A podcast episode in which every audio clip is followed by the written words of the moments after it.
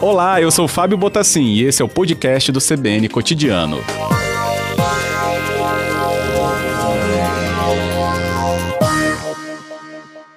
Boa tarde, doutor Geraldo. Obrigado por atender o cotidiano. Boa tarde, Fábio. Boa tarde aos ouvintes do CBN. Estamos à disposição. Agradeço, delegado. É, explica para a gente, então, é, que quadrilha é essa? Esse alvo, né, todo e qualquer é, local com a possibilidade de se levar algo, era um alvo dessa quadrilha?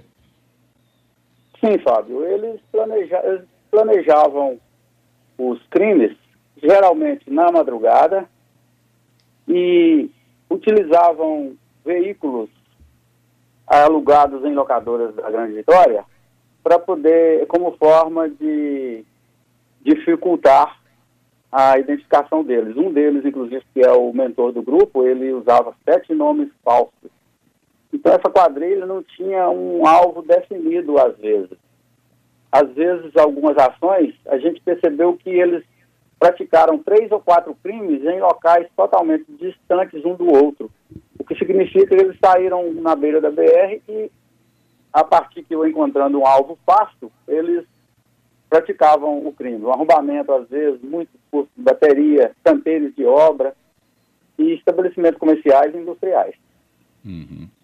Agora, delegado, falei de três integrantes é, detidos, né? Quantas pessoas, pelo menos, o grupo teria, então, de envolvidos? Até então, nós identificamos cinco envolvidos, sendo que os três, três deles foram presos na operação policial de ontem e dois foram identificados durante a, operação.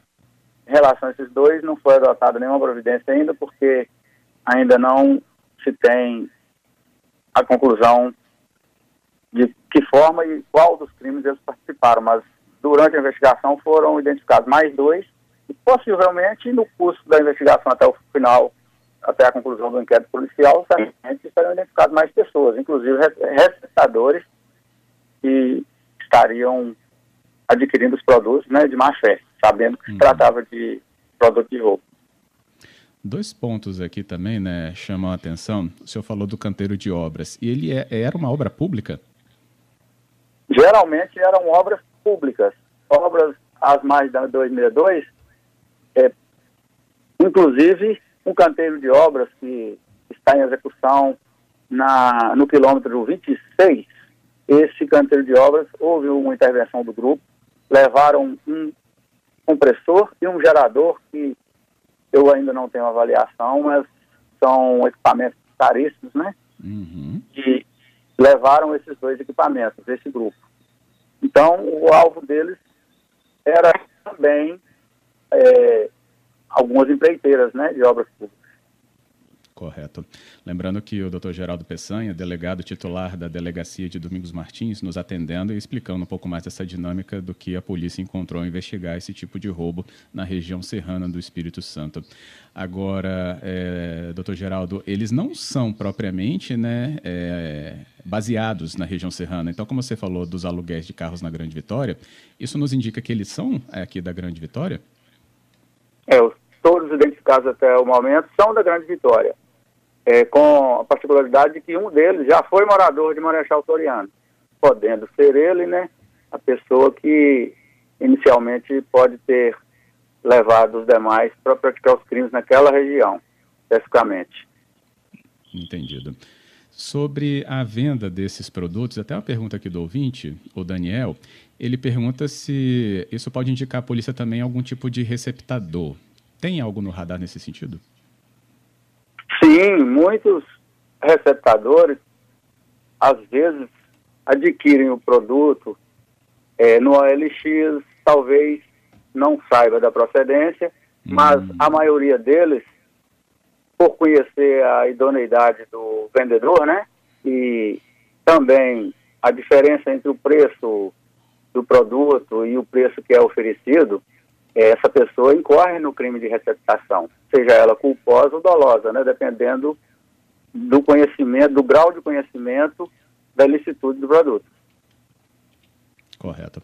Agora, levar produto de apicultura, até despertou aqui a participação da Marisa. eles levaram o que de apicultores? Mel mesmo, delegado? Produção do, dos, dos apicultores?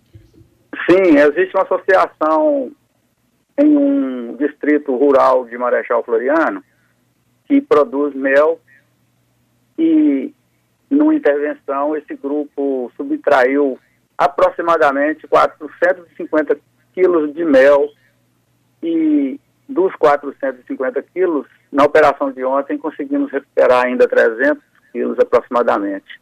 Isso aí, avaliado esses 300 quilos, né, na média da região serrana, que custa em média 30 reais um litro de mel, seria 9 mil reais, né, que Nossa. A, os apicultores estão recebendo de volta, com essa ação uhum. exitosa que tivemos ontem na Grande Vitória. Entendido.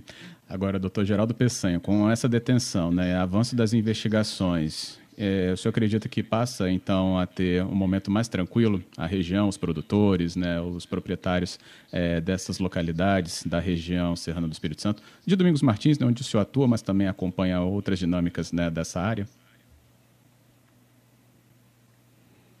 Ô, Fábio, é, a sua fala foi cortada, mas você poderia Eu questionei sobre né? se isso, a prisão ela vai diminuir registros assim ou vai também né, trazer essa tranquilidade maior, porque é o que a gente considera né, no ambiente urbano da Grande Vitória, que a região serrana sempre tem um aspecto mais tranquilo. E prisões assim acabam levando né, a essa leitura de que agora sim né, haverá um restabelecimento né, dessa normalidade em relação à segurança.